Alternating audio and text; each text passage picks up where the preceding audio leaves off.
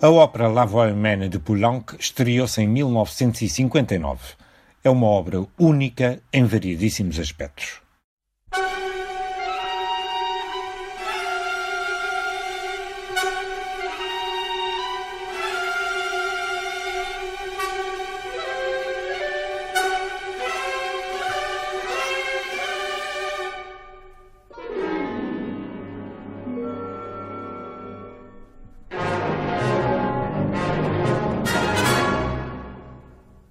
Detenhamo-nos um pouco na sua gênese. A partitura baseia-se num monólogo dramático de Jean Cocteau, com o mesmo título, escrito em 1928 e estreado em Paris na Comédie Française dois anos depois. A ação decorre num quarto da capital francesa, onde se encontra um personagem único, Elle, de seu nome. Elle é uma ainda jovem mulher e fala ao telefone com o seu amante dos últimos anos, que vai casar-se no dia seguinte com outra mulher. É este o enredo. A peça mais não mostra, pois, que o desespero de Elle e no decorrer da obra sabe-se mesmo que já se tentou suicidar. Não duvido de que Cocteau escolheu este nome, Elle, como um gesto de cosmificação. Elle quer dizer mulher. É difícil traçar um enredo.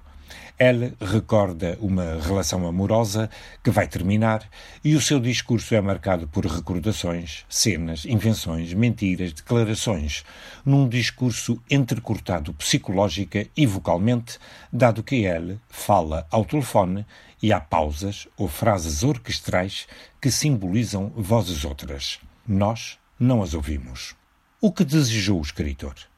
Nas suas palavras, ir diretamente ao mais simples: um ato, um quarto, um personagem, o amor e o acessório banal das peças modernas: o telefone.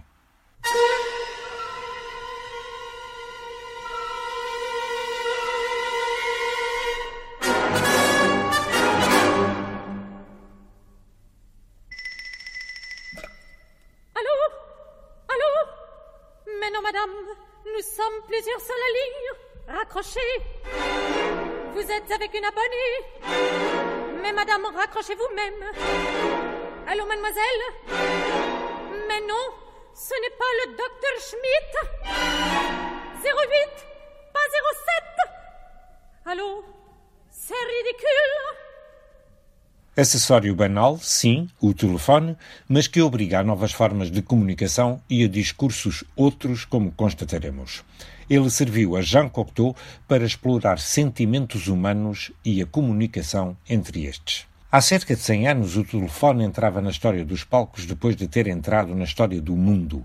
Foi um aparecimento alarmante, pois surgia pela primeira vez a mágica possibilidade de uma declaração de amor ou de ódio poder ser lançada do outro lado do planeta e, qual tapete voador, chegar quase instantaneamente ao seu destino. Todas as artes foram sensíveis a este aparecimento. Uma canção dos anos 20 de Irving Berlin, gravada por Connie Boswell nos inícios dos anos 30, prova-o. All Alone by the Telephone, All Alone Feeling Blue. Esta canção, escrita há pouco menos de um século, reflete uma intrusão cada vez maior da tecnologia na comunicação e na própria solidão. By the telephone, waiting for a ring, a ting-a-ling. I'm all alone every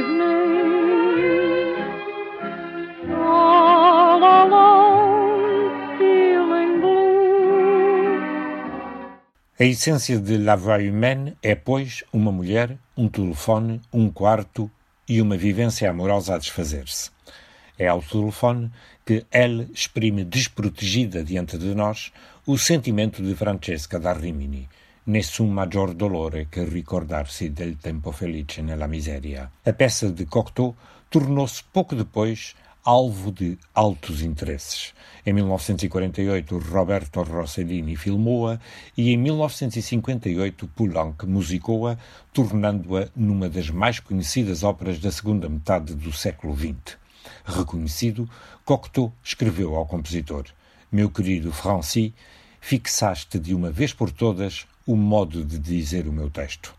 Diga-se que os dois eram grandes amigos de longos anos. La Voix Humaine é uma ópera especial, desde logo, pelo facto de em palco estar apenas um personagem que conta durante cerca de 40 minutos as suas vicissitudes emocionais. Como bem se sabe, todas as heroínas de ópera, a dada altura, param as ações onde estão imersas para despejarem as suas dores. Grande parte das áreas é, no fundo, a expressão de um lamento. O Abscheulicher, da Leonor beethoveniana, o Pace Pace, de outra Leonora, o D'Amor sulla Rose, de outra ainda, estas verdianas mulheres sozinhas, em palco, confessando suas dores e suas lutas. Elle demora 40 minutos a fazê-lo. Cocteau disse também que a sua peça La Voix Humaine era pretexto para uma atriz e, ainda mais, que foi escrita como uma área extravagante.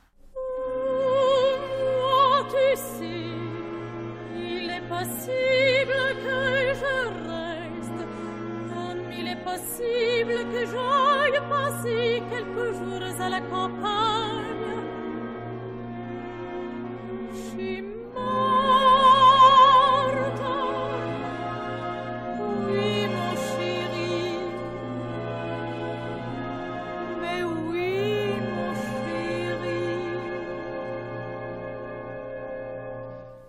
Foquei há pouco uma série de heroínas românticas, porque ela assume inúmeras características das mesmas. As heroínas românticas aborrecem sempre o seu espaço e o seu tempo num desejo intenso e constante de fugir para universos alternativos, sair da vida com a morte física ou com a morte simbólica, a loucura ou a reclusão num convento. Nesta ópera, subejam os exemplos de que Elle é uma verdadeira herdeira das grandes heroínas românticas.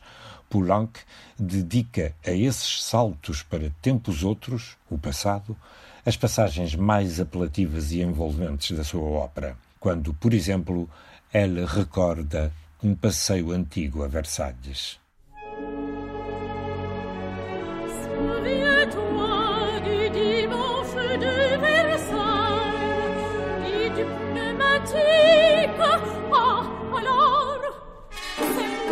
Voulu venir. C'est moi qui t'ai fermé la bouche. C'est moi qui t'ai dit que tout m'était égal. Non, non, là tu es injuste. J'ai, j'ai téléphoné la première, un mardi, j'en suis sûre, 27.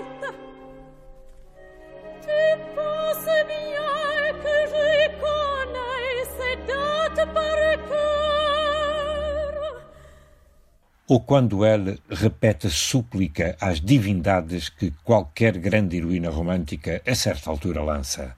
Também ele suplica a Deus nesta ópera, só que a súplica é para que o seu amado volte a ligar.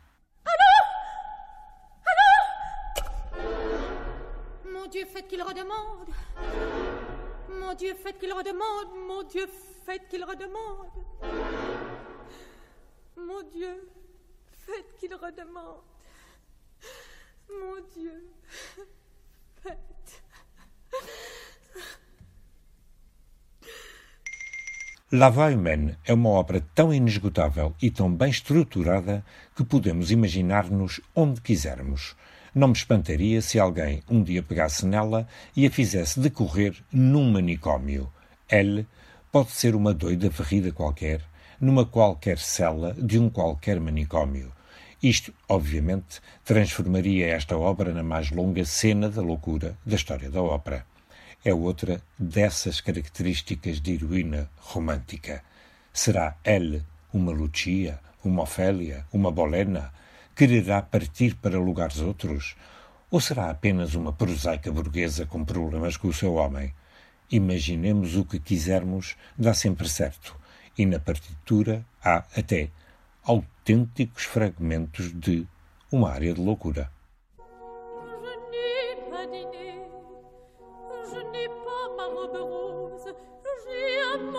sur ma chemise, parce qu'à force d'attendre, ton téléphone, à force de regarder l'appareil, de m'asseoir, de me lever, de marcher de long en large, je devenais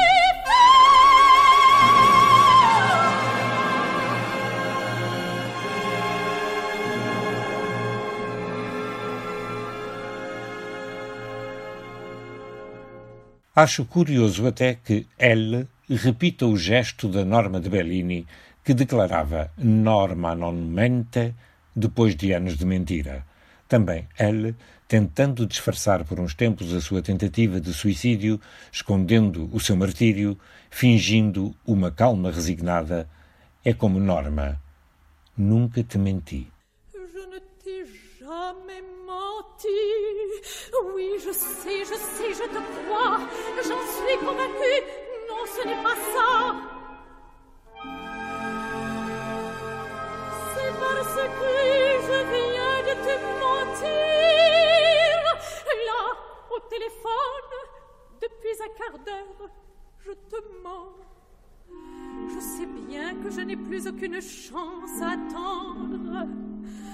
Mentir ne porte pas la chance.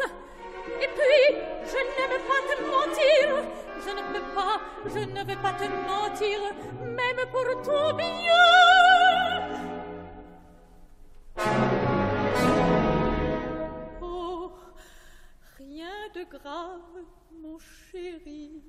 A comunicação de L, ao contrário das heroínas anteriores, é porém feita através de um novo meio tecnológico vedado às românticas: o telefone, o que lhe permite estar sozinha em palco e sempre a dialogar, mesmo que por vezes fale para o vazio, para o desligado, ou para antagonistas que lhe surgem magicamente inesperados.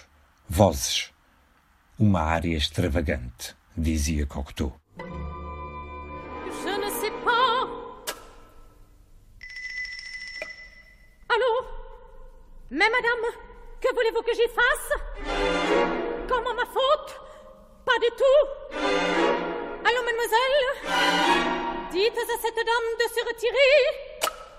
Poderá La Vieille Humaine ser considerada um monumental lamento? O substantivo latino lamentum lamenti significava expressão de sofrimento. Os exemplos de lamentos literários vêm de tempos remotos e podem encontrar-se em todas as literaturas, ou como composições autónomas, ou como partes de obras. O Lamento de Aquiles, o de Andrómaca, etc.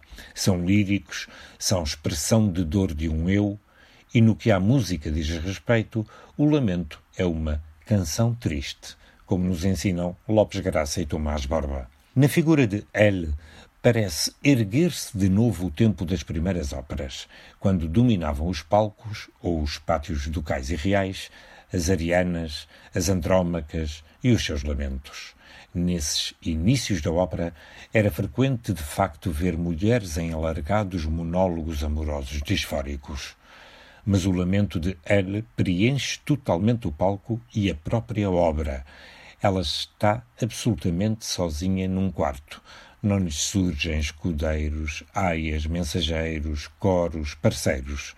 Só um telefone, de onde, curiosamente, lhe podem chegar todos estes. E com estes interage em conflito por vezes.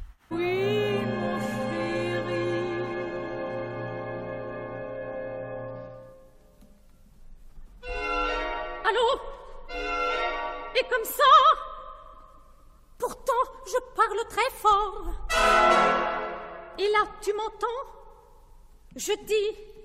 Là, tu m'entends Num género dominado por eflúvios sentimentais como é a ópera, talvez se estranhe a eleição de uma máquina como protagonista. Uma máquina, ainda por cima, que anula a comunicação amorosa quando se desliga. Aqui, tal como muitas vezes se viu ao longo de séculos, a maquinaria e as suas falhas intensificam tragédias. Curiosamente, nesta ópera, o telefone é descrito como uma arma. Ele canta o mesmo, uma arma que não deixa vestígios e que não causa ruído, e diz também que é por vezes mais perigoso que um revólver. Si tu ne m'aimais pas, si tu étais adroit, le téléphone deviendrait une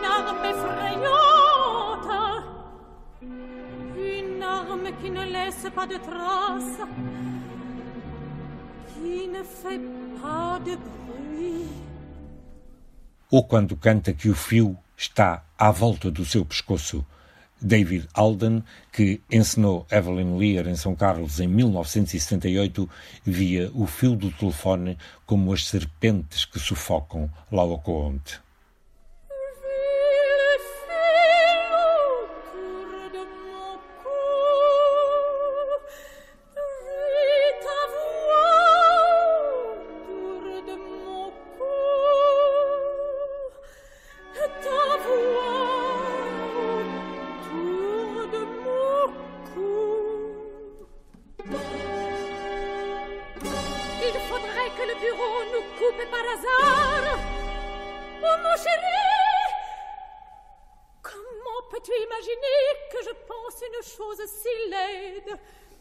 La Voix Humaine não é, porém, uma ópera sobre o telefone. Os palcos sempre gostaram e gostarão de maquinarias protagonizantes e perigosas. Até já autómatos gorgolejantes se viu em cena, como a Olympia dos contos de Hoffmann. O telefone surgiria em força na ópera Il Telefono de Menotti, estreada em Nova Iorque em 1947. Aqui, ele serve para sublinhar a que ponto o desenvolvimento tecnológico tem marcado avassaladoramente os nossos discursos a todos os níveis. Não é tanto o telefone, mas sim o discurso a que ele obriga. A música de alguém que canta ao telefone tem de ser diferente, bem diversa, da de uma conversa cara a cara. O telefone marca a própria feitura musical e é esse o desafio fundamental: construir um diálogo, uma contenda através do telefone. O facto de o interlocutor único ser um telefone modifica tudo. Aqui, numa única voz, temos de ter todas as outras, até autênticos duetos, em que a orquestra, por vezes, assume a voz do outro.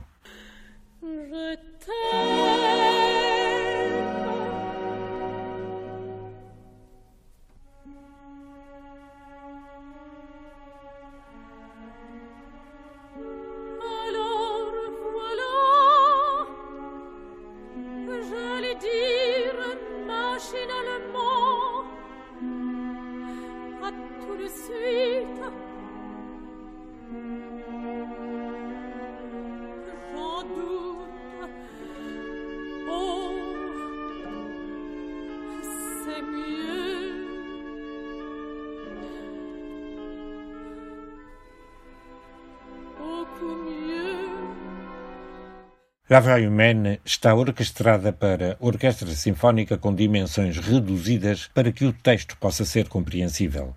A orquestra inteira só explana a sua voz quando elle se cala, como acabamos de ouvir. Poulenc criou, pois, um estilo quase recitativo com as inflexões da voz humana, imitando uma conversa telefónica com as suas repetições, rupturas, cortes. O lirismo habitual de Poulenc é aqui um pouco afastado optando-se por um discurso musical mais fragmentado e declamatório. Há múltiplas notas repetidas, há ausências de grandes saltos. Poucos intervalos são superiores a uma quinta. Kit Daniel constatou que dos 780 compassos da obra, 186 são para voz solista, não acompanhada, sem orquestra, o que aumenta a impressão de uma conversa telefónica. Alô? O 04,7? Allô C'est vous, Joseph C'est madame. On nous avait coupé avec monsieur. Em La Voix Humaine, embora ouvindo uma só voz, temos duetos e tercetos. Ela fala com várias pessoas, insignificantes pessoas. Não está sozinha, mas é como se estivesse. O amor faz-se telefonicamente, como no filme Mulheres à beira de um ataque de nervos, que se inspirou também na peça de Cocteau. Logo de início, o telefone é algo de disfórico que dificulta a comunicação e, simultaneamente, suscita o combate. As habituais provas de qualquer herói, personagens malévolos, traições horrendas, são aqui os cortes de ligação, as sobreposições, as escutas dos outros. O mundo em que o discurso amoroso é já só possível se a máquina o permitir. Allô Allô, madame? Retirez-vous? Vous êtes avec des abonnés Allô Mais non, madame. Mais madame, nous ne cherchons pas à être intéressants. Si vous nous trouvez ridicules, pourquoi perdez-vous votre temps au lieu de raccrocher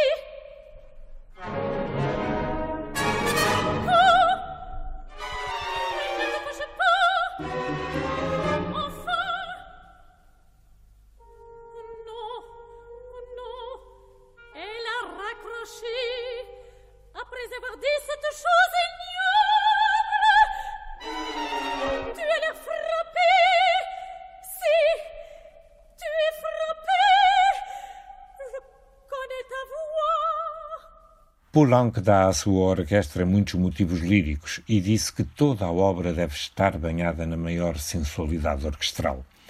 É espantoso também o modo como o compositor usou diversas formas e linguagens e ritmos. A homenagem à valsa não poderia faltar, no momento em que ele confessa a sua tentativa de suicídio na noite anterior.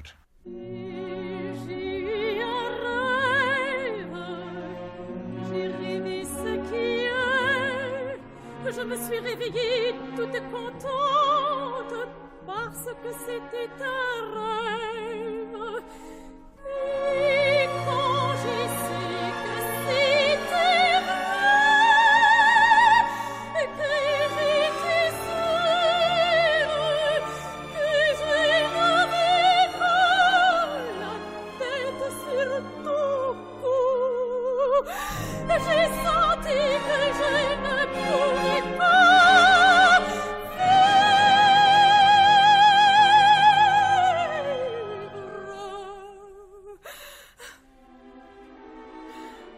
A peça foi escrita em 1928. Para nos situarmos, digamos que Turandot foi estreada menos de dois anos antes. Depois da valsa, vem o jazz, quando o mundo do homem irrompe por um momento pelo palco. Allô J'entends de la musique Je dis, j'entends de la musique Eh bien, tu devrais cogner au mur et empêcher ses voisins de jouer de gramophone à des heures pareilles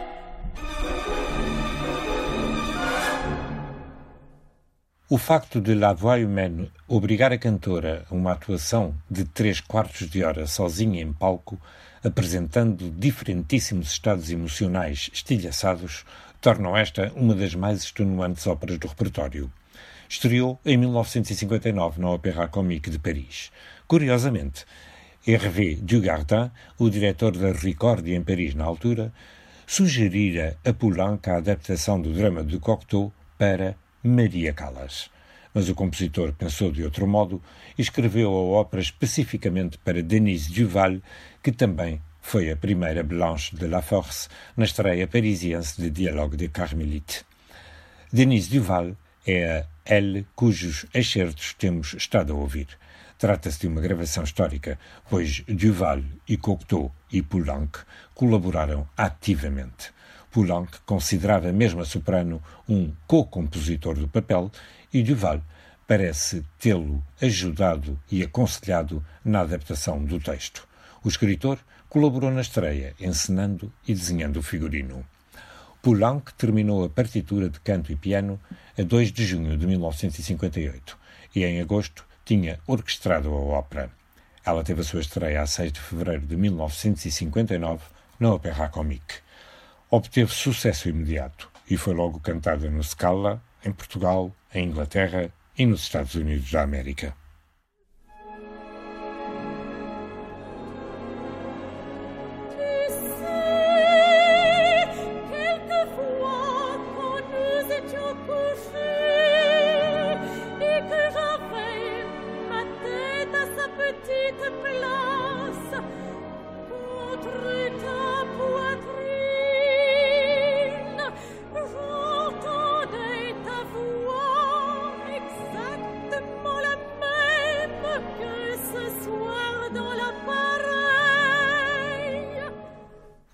Duval, a primeira intérprete de La Voix Humaine, esteve em São Carlos no ano a seguir à estreia mundial, tendo estreado aqui, a ele, no nosso teatro, a 5 de fevereiro de 1960. Poulenc viera ao teatro em 1958 para assistir a uma récita de Dialogue de Carmelite. A cantora portuguesa Ana Lagoa também foi festejada intérprete do papel de no Teatro de São Luís em 1973. E em 1978 apresentou-se em São Carlos a grande cantora norte-americana Evelyn Lear. Dans le temps, on se voyait, on pouvait perdre la tête, oublier ses promesses, risquer l'impossible, convaincre ceux qu'on adorait, en les embrassant, en à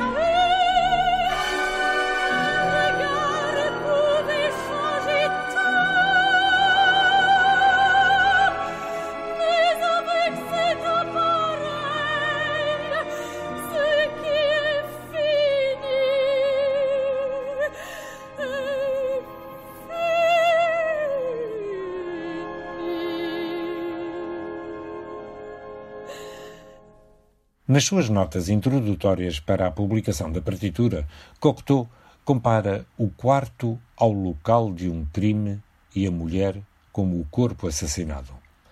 Não sei o que Vincent Huguet nos proporá. Sei que a ópera será complementada com canções do próprio Poulenc e de outros compositores. Deixo em suspenso. Será que o encenador nos fará atravessar a linha telefónica? Sairemos do quarto de Elle? Entraremos num mundo de imaginação e de recordação das vivências de que Elle nos fala? Lugares frequentados por ela e pelo seu misterioso interlocutor? Não o saberemos antes de ver, mas La Voix Humaine é uma ópera que dá oportunidade às leituras mais ousadas. Como dizia Cocteau, e é este para mim o principal fascínio desta ópera, ele fala, fala, fala, fala, mas poucas vezes se ouviu alguém tão solitário em ópera.